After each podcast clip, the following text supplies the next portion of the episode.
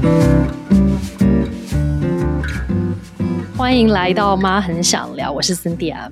最近呢，我看了两本非常非典型的育儿丛书。这两本书呢，是由两个女儿跟一个儿子的妈妈赖小妍所写的《无意良母》以及《无意良母二》，我很会养别人家老公。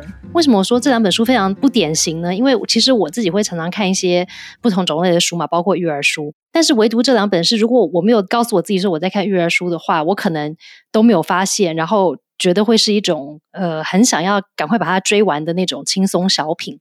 那尤其在《无意良母》这本书里面啊，小妍就透过他自己跟小孩间的幽默生活对话来阐述他顺势而为的一种自然派教养法。那那个时候我在看的时候，我还一边在染头发，还不小心大声的不知笑出来。我小时候那个妹妹可能觉得这个小姐怪怪的。然后后来我还介绍我们家弟弟也看这本书，他每次看都会拍手叫好，说这本书实在是太好笑了。那第二本书呢，里面收藏了两位十五岁跟十二岁姐姐的插画，同时透过小妍独特的幽默第一者妈妈的观点来谈，她是如何用非常自然而然的育儿方法，为她未来的媳妇呢，也就是家中小儿子小姑，养成一个让自己也会欣赏的男生。我想现在听的很多有儿子的妈妈，可能都会很有共鸣。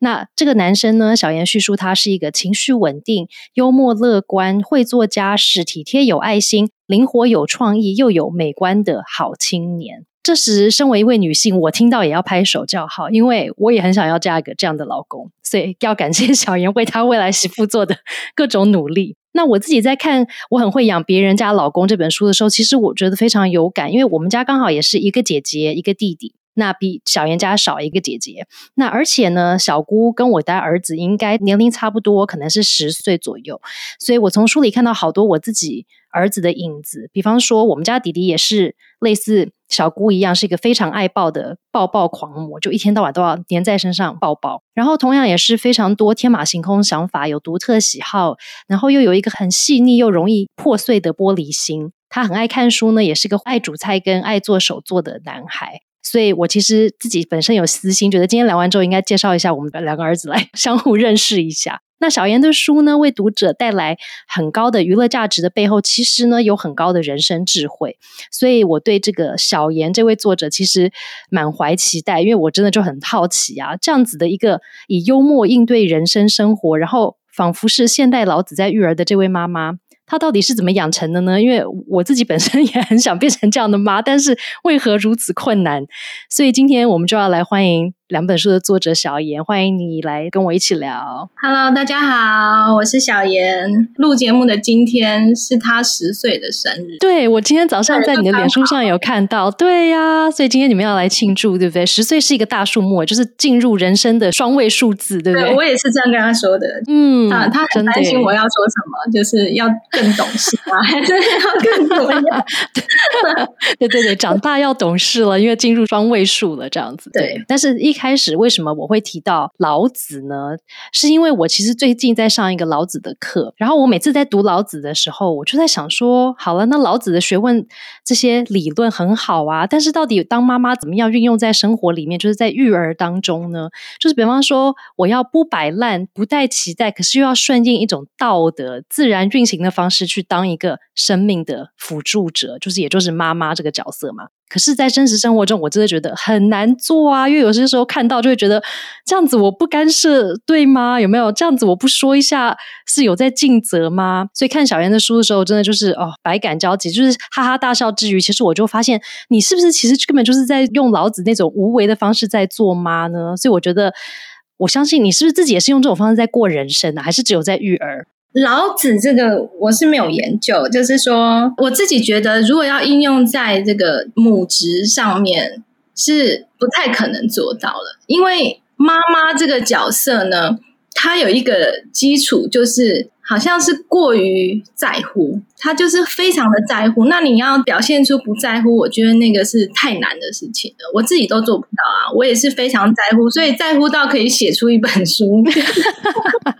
对，可是看书看不出来耶，因为你都是用真的非常谈笑风生，然后就是觉得说，哎，事情发生了，那用一种不太一样的，一般我想要做的妈妈不一样的角度去看小孩做的事情，或者是互相的互动。我很在乎，然后我想很多，可是我真的去做的或者去干涉的却很少，就是我去插手的很少，应该是这样子。因为像我也是属于想很多的妈妈，可是我想很多了之后，我就觉得我要做些什么，有没有？对，我就觉得，哎，那我现在需要做些什么？要讲一些什么？最近很多就是采访都有问到这个类似这个问题，就是说我是怎么看这个小孩，然后他们做出某些你很在乎、很激动的事情，我是怎么样看起来不干预的？我自己也想了一下为什么会这样，可是因为我是心里没有底，所以我自己也在想为什么会这样。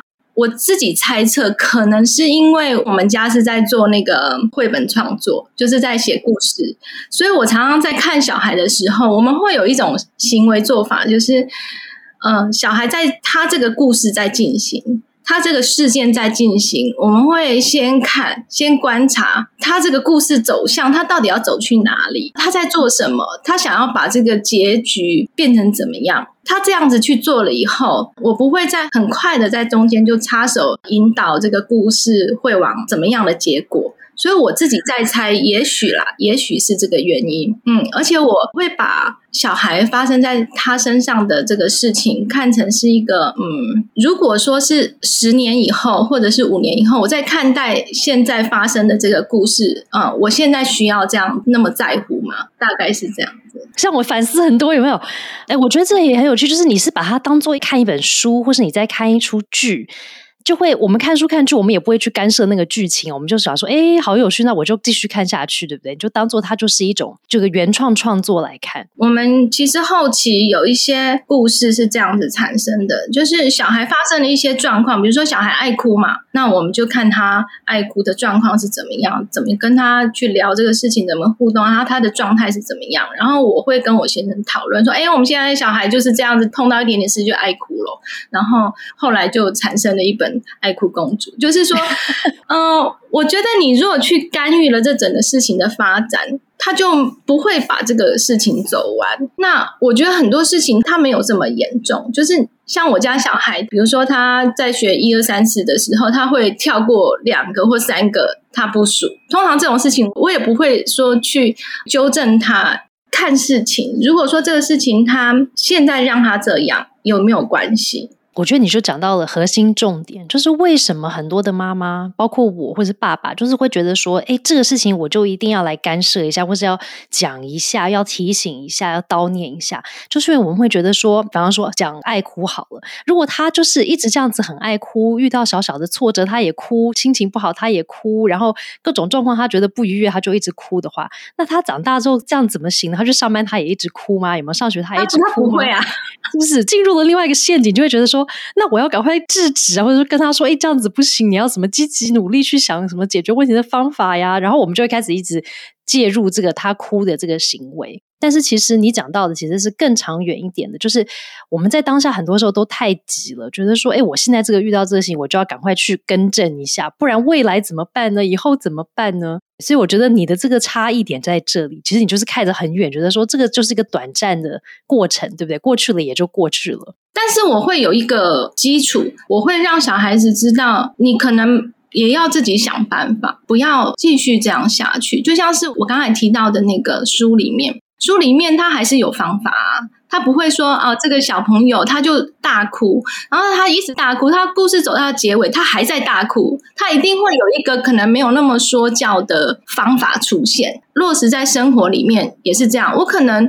不会规定你说你这样子就是情绪不稳定，然后你这样以后你要哭之前你要先想三秒，或者是我没有要叫你一定要怎么样，或者是你现在就很想哭，可是我觉得你真的太常哭了，你要怎么样？但是你终究还是要搞定自己，你想办法。我们可以一起度过这件事情，但是没有那么急，但我们还是会慢慢的往那个比较好的方向去走。那你的这个处理小孩的这种应对方式，跟你在生活里面，你可能结婚之前有没有遇到可能工作的问题啦、感情的问题啦，有没有各种人生的一些挑战或是问题的时候，你也是用这样子的方式在应对吗？嗯，我是一个蛮乐观的人。说真的，我是一个蛮乐观。就是如果说过去工作经验啊，或者是谈恋爱啊，或者是甚至呃育儿初期，都曾经经历过比较惨烈的 状况，都会有的。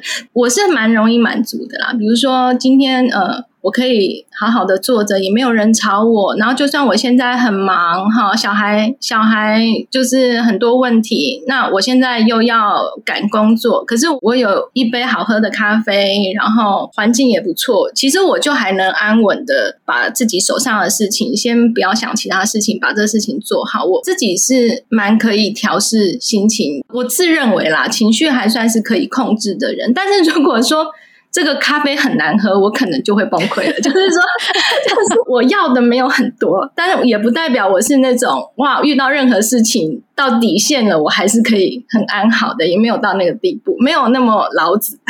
那我就要问你啦，就是像你的第二本书里面，其实提到了很多的一些实质的建议，就是诶，透过你们自己的生活故事，你会提出说，哦，如果你在生活里面也遇到可能类似的状况啦，可以或许用什么样子的方式去应对或者是处理。可是我看完书之后，看完你的方法之后，我还想说，对呀，看起来很逻辑，或者是很合理呀。但是我觉得一般人像我们这些凡人，有没有 还没有修成到你的那个境界的人，会觉得不知道自己正在生活里面是不是可以用得上？那你觉得像很多人，他可能自己本身就是像你刚刚提到说，你可能从自己本来还没有成妈妈，还没有结婚。的时候，你就已经是属于一个比较容易满足，或者说很乐观，或者是带着某一种可能好奇的眼光在过人生的那种态度，有没有？那对于我们这些很多不是本来就不是这样的个性的人，或者是有这种人生方式的人来说，你觉得透过看你的书，我们有办法怎么样可以修成呢？修成像你这样子，可以比较往远看，然后不要一直纠结在当下很多细小的事情上面。跟怎么样可以比较乐观的、好奇的去看待小孩的发发展这件事情呢？这个修成好像要在瀑布底下，但不是这样。我我其实，在写这个书的时候，你知道，我写到最后，他会一叫二叫，就是最后，我还请这个我们的编辑帮我挑出来那个所有写我们应该。怎么样？我觉得要怎么做，类似这种话，请他帮我把它挑出来。因为其实我不想要教别人怎么做，因为我觉得，嗯，不是我写这本书的目的。我没有要指导大家要跟我做的一模一样。我举个例子，因为是我在讲我儿子嘛，然后所以我就会拿他的这个兴趣习惯拿来当例子。可是我儿子他。他玩的东西是蛮危险的，就是做木工。他是拿那个锯子，很容易受伤。大家一看可能会觉得说：“哇，妈妈好放手啊，我们凡人就做不到这样的放手。”可是其实不是这样子，就是让他做这件事情，是因为他的手很灵巧。这个是我对他的理解。他从小玩积木啊，他可以做很细的东西。那我相信他在做这个东西的时候，他的掌握是很好，只是这个东西危险。那如果这个东西让他没那么危险的话，是不是就解决一半了？这是我的判断。那不代表别人家的小孩，如果他手没有那么灵巧，他就要跟我做一样的事情。这样代表他也可以这样放手，不是这样子。但有些小朋友，你可以让他去营队啊，然后跟着别的爸爸妈妈或者是别的老师去玩，父母可以放手。可是我儿子，我就不敢让他做这件事情，因为他是很容易被吸引走的人。他只要看到那个远方有什么，他有看到他有兴趣的东西，他一定就什么都不管了，他就跑掉了。所以这个是一个，不是说我自己哦心脏特别大颗，或者是特别无为，或者是什么样，是这也是基于一个。你对小孩的判断这件事情，也是我书里面很重要的一个点，就是我有多了解我的小孩，那我有多了解我自己。比如说我心脏的承受度，那我孩子的特点在哪里，他的能力在哪里，我这样去判断，然后彼此磨合出一个他也可以展现他自己的能力，那我也可以放心的这样的相处。做事情的模式，那听起来就是真的非常个人的教学法呀。就是说育儿法非常的个人，因为就像你讲的啊，每一个人，包括你们家有三个小孩嘛，我相信他们个性也不同，然后他们的擅长的地方，对不对？发展上的一些状态也不同，所以呢，在你们家里面的。教养里面，就是书里面其实感觉出来说，三个小朋友个性都很不一样，可是他们感觉感情都很好，然后互相会讲一些很好笑的话，然后互相会在家里演一出好笑的一段桥段这样子。那教养过程里面，因为是非常的个人的教养，对不对？依照小朋友的状况发展啊等等的去做教养。那有些时候我会遇到，像我们家只有两个小孩，他们常常都会讲说：“为什么你对我的方式跟对弟弟不一样呢？那为什么姐姐可以，可是我不行呢？”所以在你们家也会发生这样的状况吗？就是小孩会觉得说：“为什么呢？为什么你的对待方式不是三个人都一模一样的？”嗯，大部分的事情我都会讲清楚，这个可能也是我的习惯。就是说，如果小孩有这样的疑惑，我就会把这个整个事情像说故事的方式把它讲清楚，为什么会不一样？譬如说，我们家大姐她是一个很务实的人，就是过于务实。我们家大姐她出国要暑休，然后。我其实心里面是非常放心我家大女儿的，以我对她的了解，她是绝对不可能做出令我担心的事情。就是呃，通常都是我叫她出去跟同学玩一下，很少说她自己主动说就去外面玩到不想回家。那我们家老二就不一样，就是说我会担心他在外面呃，可能忘记吃饭啊，玩到忘记喝水啊，照顾自己啊这种。那所以呢，我的那个唠叨的方向是不是就不一样？那小孩就也会讲。说，哎，那为什么你就觉得好像姐姐去你就可以，然后我去你就不行这样？所以这个事情我都会把它摊开讲，因为你们就是不同的人嘛，你们的个性不同，所以我的对待方式一定是不同的。这个我觉得对小孩是可以理解的，这是很自然的事情。对，因为我们家的应对和教育方式真的是差很多，就是每个小孩，然后我其实花蛮多力气，尽量的让他们知道那个不是。偏心或是怎么样？因为这是很自然的。你是怎样的人，那我怎么去跟你相处，或者是去判断我可以放手哪些事情？我觉得这个是很。正常，嗯，那是所以你就是从小都在就开始灌输他们这样子。如果他们真的有提出这样的疑问的时候，你真的就会跟他们做解释，不管他们年龄是几岁的时候，你就会开始告诉他们，就是听得懂人话。他们现在都大了啦，你看最小的都今天都十岁了嘛。那其实他们是可以理解这个。为什么会这样？因为他们自己也有同学啊，自己也有自己的人际关系，他们自己也不是每个人他的应对的方式都一模一样的嘛。我想小孩子是理解这个做法上的差异。嗯，你们家的这个三个小孩的里面，而且我就发现。家里有多个小孩的时候，就一定会发生争执嘛，就是他们可能意见不合啦，有没有各种原因啦？因为反正个性不一样，那看法不一样的时候，就可能会发生争执。可是我就从你的书里面看到的，就是说三个小朋友他们可以在个性很不一样，就是秉持不同的看法状态下，他们都还可以很和平的对话。就是哎，姐姐讲她的观点，二姐讲她的观点，然后弟弟就说哎，我也有我的观点，但他们都是很平和的，可以听到说哎，姐姐你讲这个跟我不一样，可是还蛮好笑的。就是他们都会用不同的方式去看到别人讲的，而不是会用攻击的方式说。哎，我觉得你这个就是错的哦，跟我不一样，然后你就不喜欢。那你当时你在这个过程里面帮助他们三个在一起长大的过程里面，你是怎么样去帮助？因为我觉得在听的很多朋友，他们家里都有多个小孩，常会出现手足的吵架问题呀，手足不和的问题。那你是怎么样帮助你们家的三个小孩，他们可以？如此不同，但是又可以和平共处呢？可能是因为我的书里面就是没有这个单元，就是说 吵架如何解决纷争，可能没有讲到这一章吧。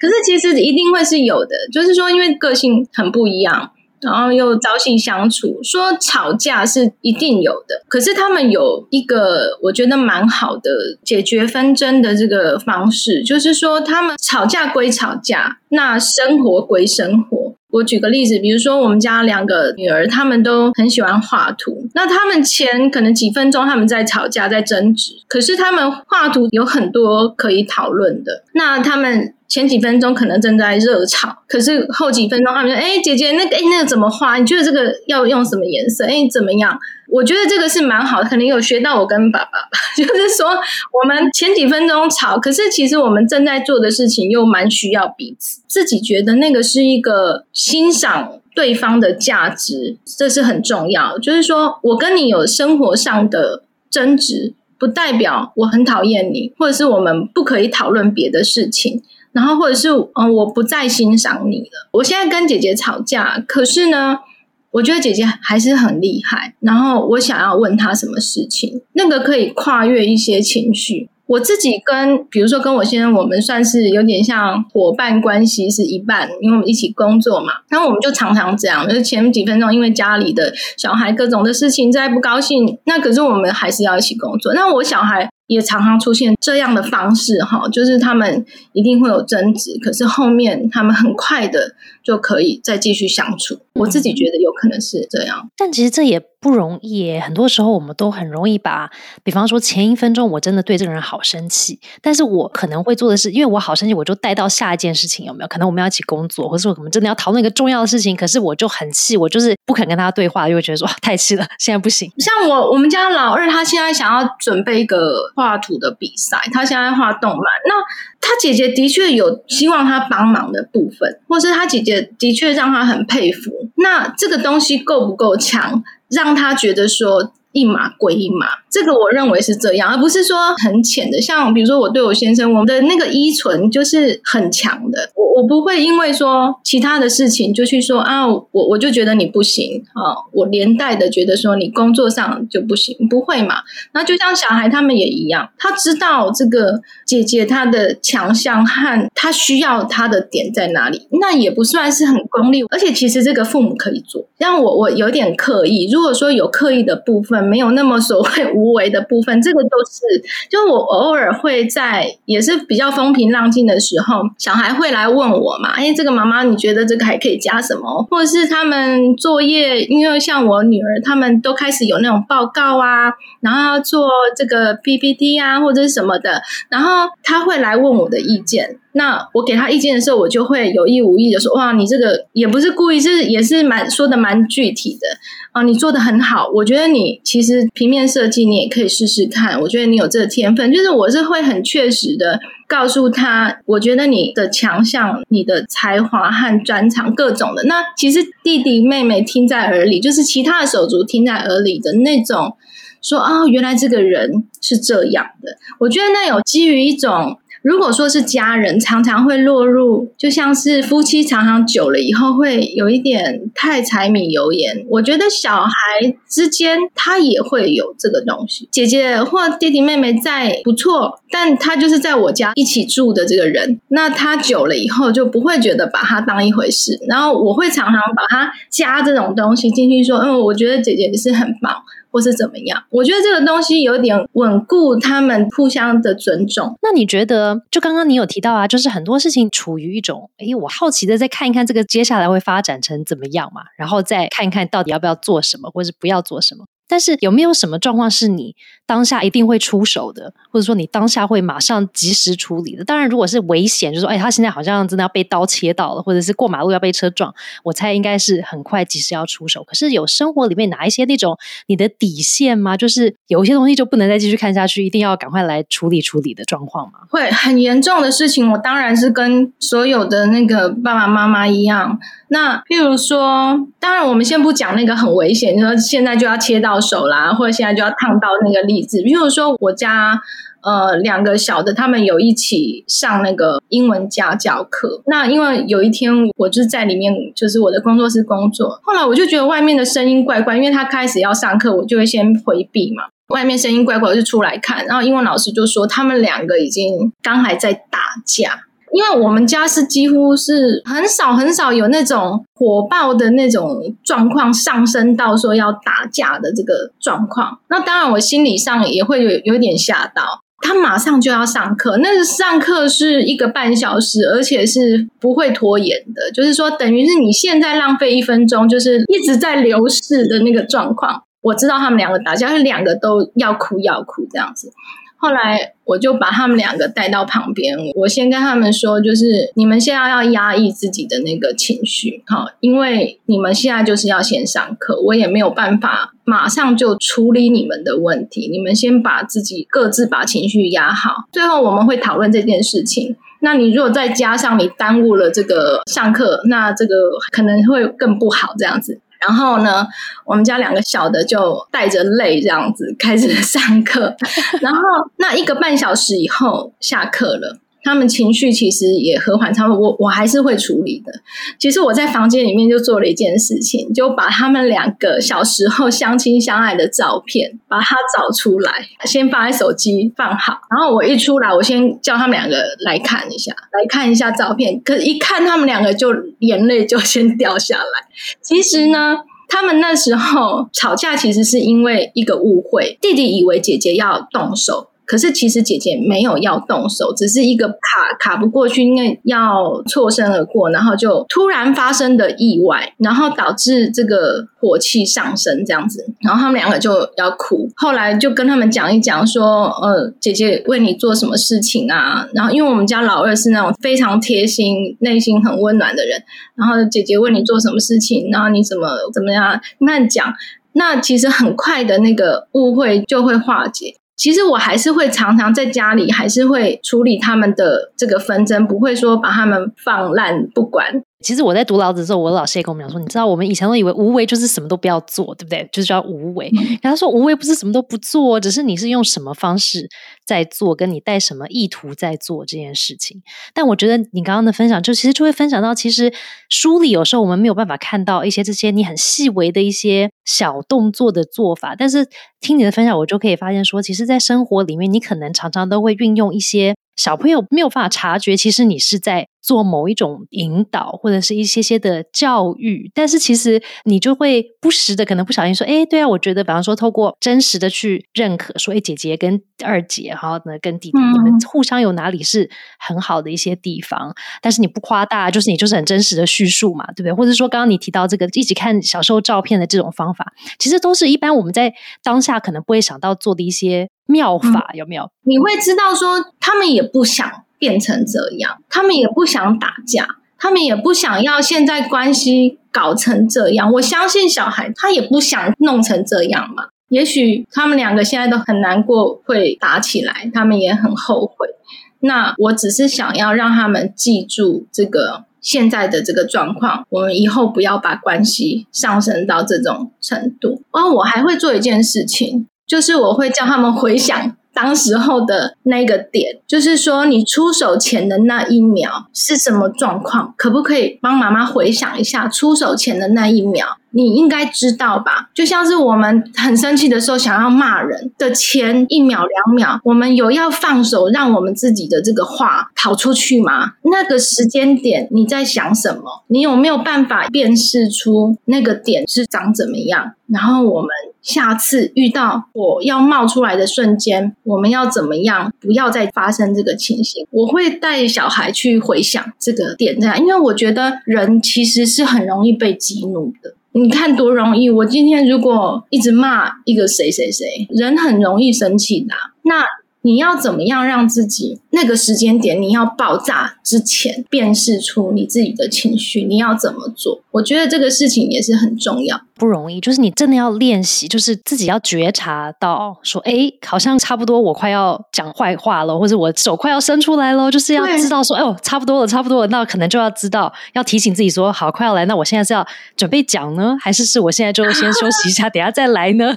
我自己觉得。大部分的人他都还是不会冲动到完全失去理智，你还是会看对象。譬如说，像我会跟我儿子讲，如果跟着冲突的这个人是大姐，你可能就不会出手了吧？我想是这样。那你是不是也有选择？或者是你今天你允许你自己这样对二姐，因为她可能看起来比较可以欺负哦，或者是怎么样？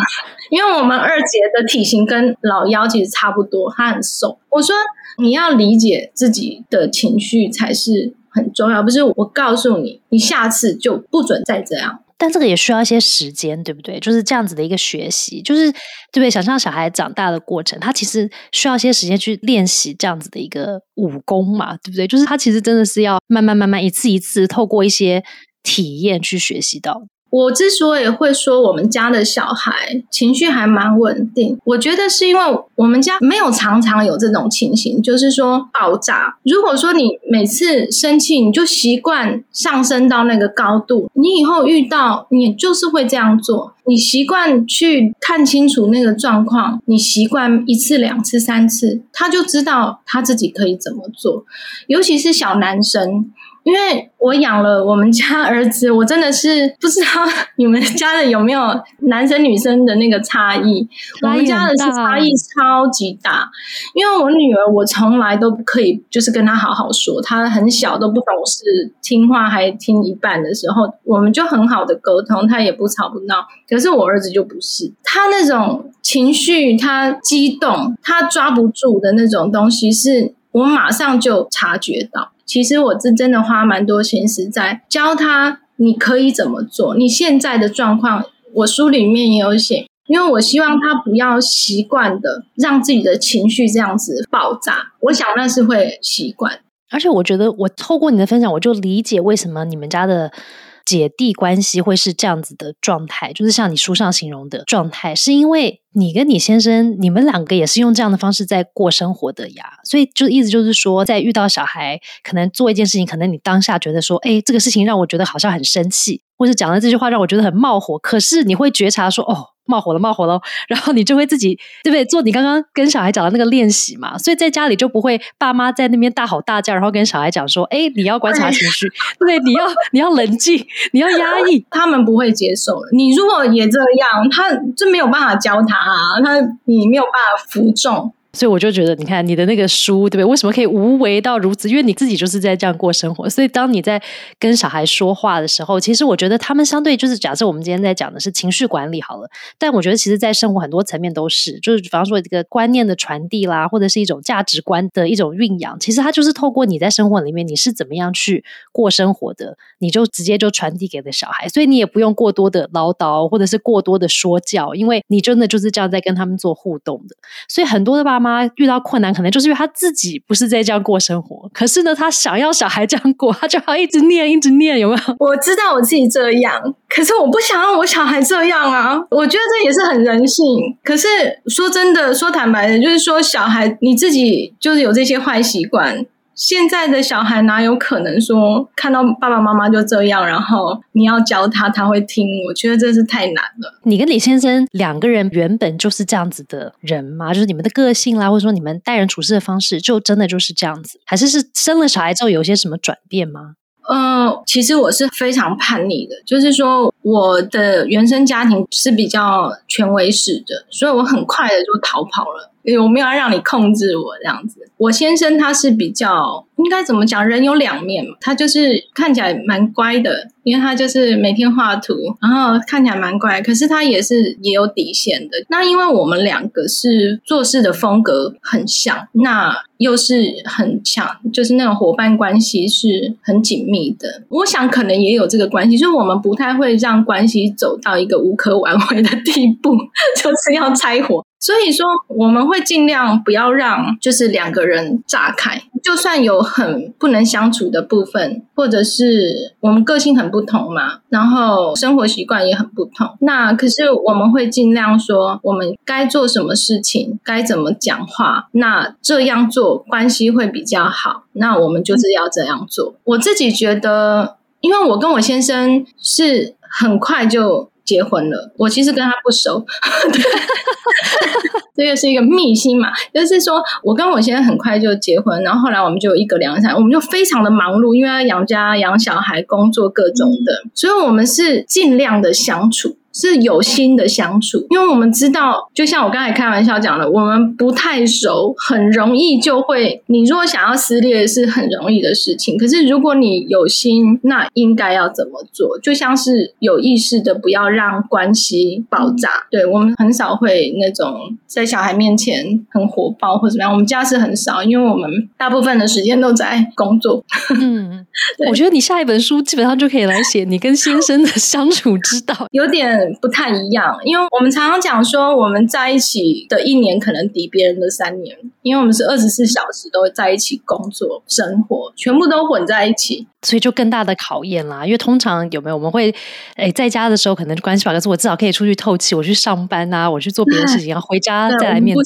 可是你们不行耶，你就是育儿、工作、生活全都在一起，对，全部混在一起，也没有下班，也没有各种都没有，而且经历的太多。比如说像如果讲到那个夫妻的话，可能像我也主张那个不用沟通。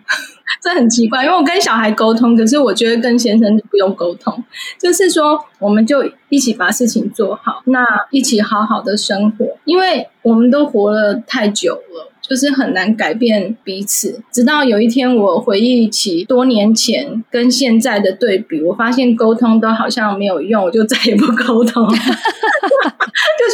好像就是我书里面也有提到这个，所以我才会觉得说，嗯，原来这个是我先生的妈妈该做的，就像是我儿子的太太，其实我现在应该要好好的把他先生给教好，不然他以后也很难沟通。其实这个也是有原因啦，我觉得说。小孩一开始他的个性真的是太重要了，他的原生家庭教他什么，那个都会带了很长远的这个影响。嗯，那是真的耶，因为等到我们都已经碰到我们的先生的时候，他都已经可能二三十岁了，我还要再改他说，哎，你的牙膏怎么样了？你的什么袜子怎么样？很难，对，真的。哦，好了，我期待你下一本来写这个 夫妻夫妻相处之道。我今天应该不会允许我写这个，真的。好了，不能哦，对，又会写到夫妻之间的生活，对不对？对，对我可能要先抱着就是说要决裂的。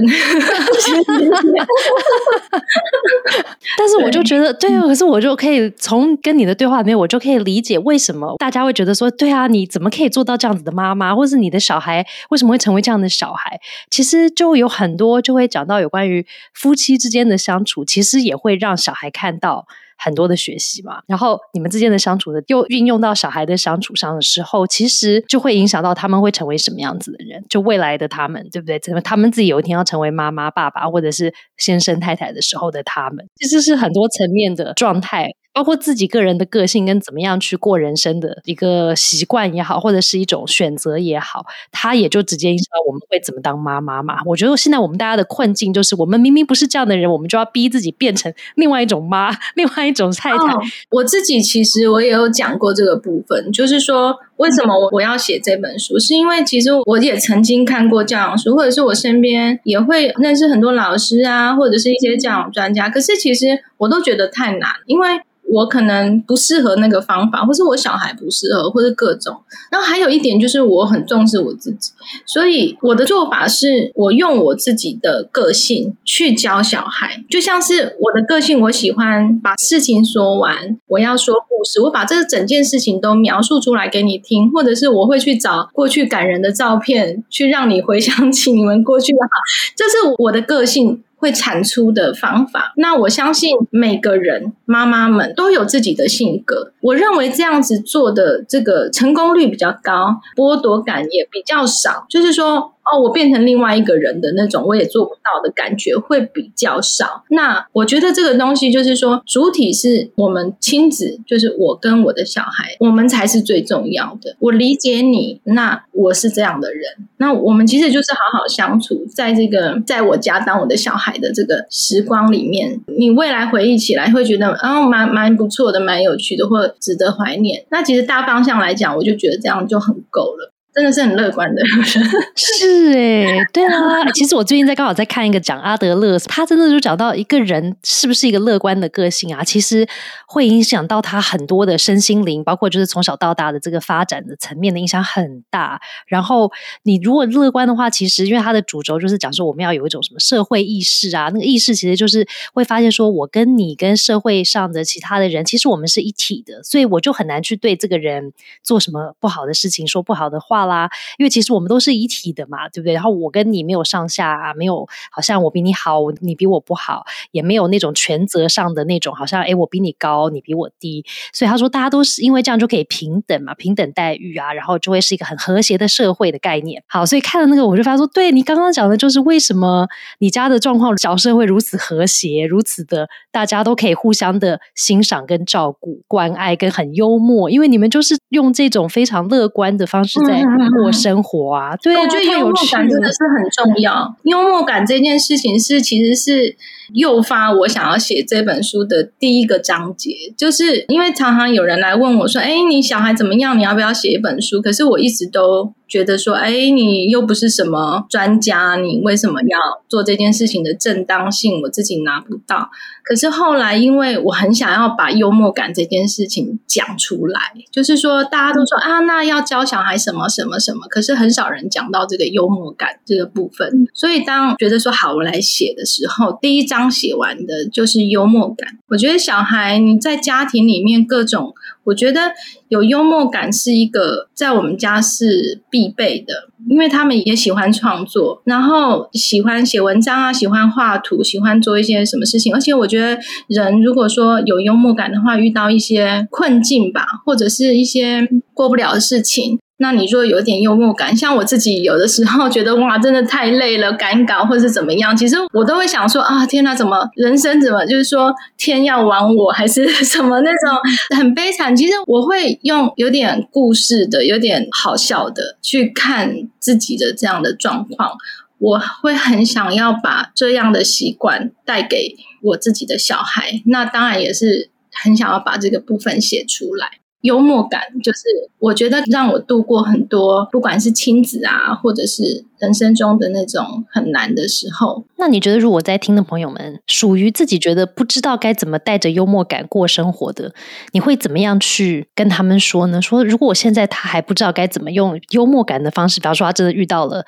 人生超低潮的，或者是今天被老板骂一顿，或者小孩今天被妈妈骂了一顿，你觉得你会怎么样让他们可能有个起头？会怎么样可以换个角度？其实很多时候我都跟我儿子讲嘛，很多事情你就换不同的角度来看一看，或许你就会感觉舒。服一点，那我觉得幽默感的这个角度就是其中一个非常好的一个角度，也是为什么我介绍我儿子看你的书的原因，因为我就是要看他，让他看到说，哎，这个妈妈、这个小孩、这个姐姐、弟弟们，他们都遇到很多奇怪的一些生活状态，但是他们是用什么样子的方式去？应对、跟处理、跟看待，但是我觉得一般的时候，如果我们没有看你的书前，我可能不知道该怎么发起我那个幽默感的那个观点来看不同的事情。所以你会怎么跟大家说呢？幽幽默感这个观点该怎么来呢？幽默感其实是用，就像你刚才说，是用另外一个角度在看事情。就是说，你其实去看书里面的那些事件，如果去想象那个事件。也许都发生过在各自的家里，而且不是那么好笑。就是说，很多人可能去看那个故事，你如果真实的去想象，如果发生在自己的家里，并不好笑，有点恐怖，或者是有点惊险，各种。那为什么会写成好笑？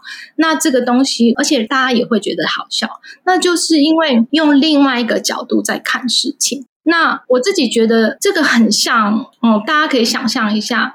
我们去旅行的时候，不是都会偶尔会发生一些很不开心的事情，比如说像我们家爸爸是，他都会被偷手机呀、偷钱包。那你当下会不会觉得哇，天啊，好衰哦，或者是很生气、很怎么样？可是其实我们，你只要回到家了。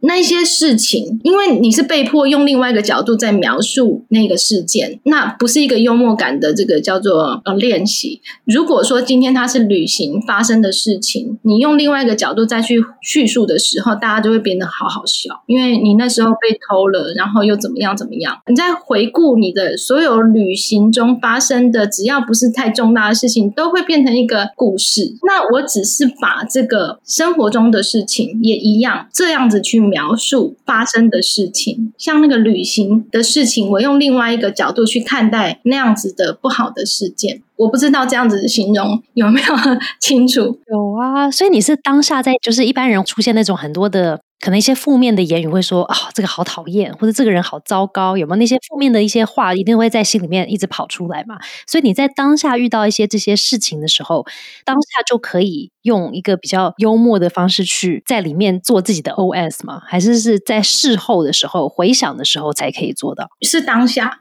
就是说，这可能也跟我们的习惯有关。其实我就是发生的当下，我心里会想：哦，天哪，这个好像是一个故事哎，这个搞不好可以写成一个什么？作者铃叮叮叮这样子。哎，我会会有那个叮叮叮，就是比如说我我刚才讲到我们家小孩在吵架，我想说：哦，天哪，又有一个事情发生了。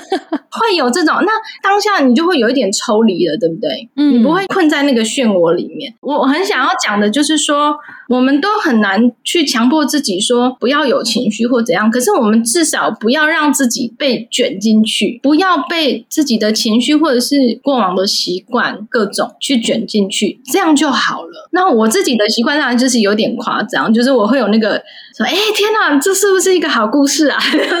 这样懂你看他们现在这样吵架，那你看，如果他们多久以后我还记得这件事情，那我再拿下来讲，我说哦，你看你们那时候只不过是怎么样，然后就居然打起来了哈，然后怎么样，后来两个人看了照片都哭了，哈哈哈。我是说，其实很多事情我自己觉得它并没有那么严重，那我们也可以趁机哦教点小孩什么，说啊，那你情绪来了，你可以怎么样控制啊？然后我们一起想办法啊，那这样子。我们一起来做这件事情，那也没有那么大的压力，我也没有那么大压力，那我们就把这件事情度过了，然后我也拥有了一个，你看我现在还把它拿出来讲，哦，太有趣了！好，很开心今天有机会来跟你聊，因为其实就会发现到一些看书的时候不会知道的一些小小的点，但是其实就是我觉得是最核心的重点，在于你的不管是教养方法也好，或者是你怎么去思考事情的那个切入点的那个观点也好。然后我觉得真的，如果在听的朋友们会觉得说啊，我真的很没有幽默感啊，我看什么事情都好像觉得很 serious 这样子，真的要来看一下小妍的书，跟看一下的部落格，就会发现说，其实可以用很有趣的观点去看生活里面。我们觉得可能是可以把它看成为解读为很苦闷啊、压力很大啊，实在是很糟糕的一些状态。但是它转过来翻译面的时候，其实就极为的幽默。就像我不太会说话，就是说我会突然不知道说什么放空或什么，所以只要出书，我觉得写字啊、画图都觉得好开心哦。然后最痛苦的就是后面。就 是要来打书的时候，那我就会开始焦虑。可是我也会觉得说，虽然那个焦虑给我很大的压力，但我也会把它想成是一个哇，就是为什么人为什么很害怕的事情，那你就会一定会遇到。那我又是一个妈妈了，我也不可能让小孩子看到说什么哦，妈妈什么都不敢啊，或什么的。那我又要很鼓起勇气去做。那我觉得这个本身就觉得有点有点惨，然后那种搞笑，觉得说。啊天呐，就是这个年纪，好像你还要去学习你一个你不擅长的事情或怎么样，一样这样的事情，我也会把它想的有点好笑，就是困境 是有一点，对对，对啊这样我会好过很多。嗯，真的，所以我觉得我们要学的是。到底怎么样用这种比较好笑、乐观的方式去看待人生里很多事？因为其实真的说真的，假设我们今天已经九十岁、一百岁，回头看的时候，应该都会觉得一切都没什么大不了的吧？对不对？大风大浪也就这样嘛。所以对不对？只是我们现在卡在当下，就像你讲的，卷在其中的时候太入戏了，所以我就没有办法用不同的幽默角度去看看它，看自己的故事就不好笑了。哦，可能是提前一点，对不对？就是说。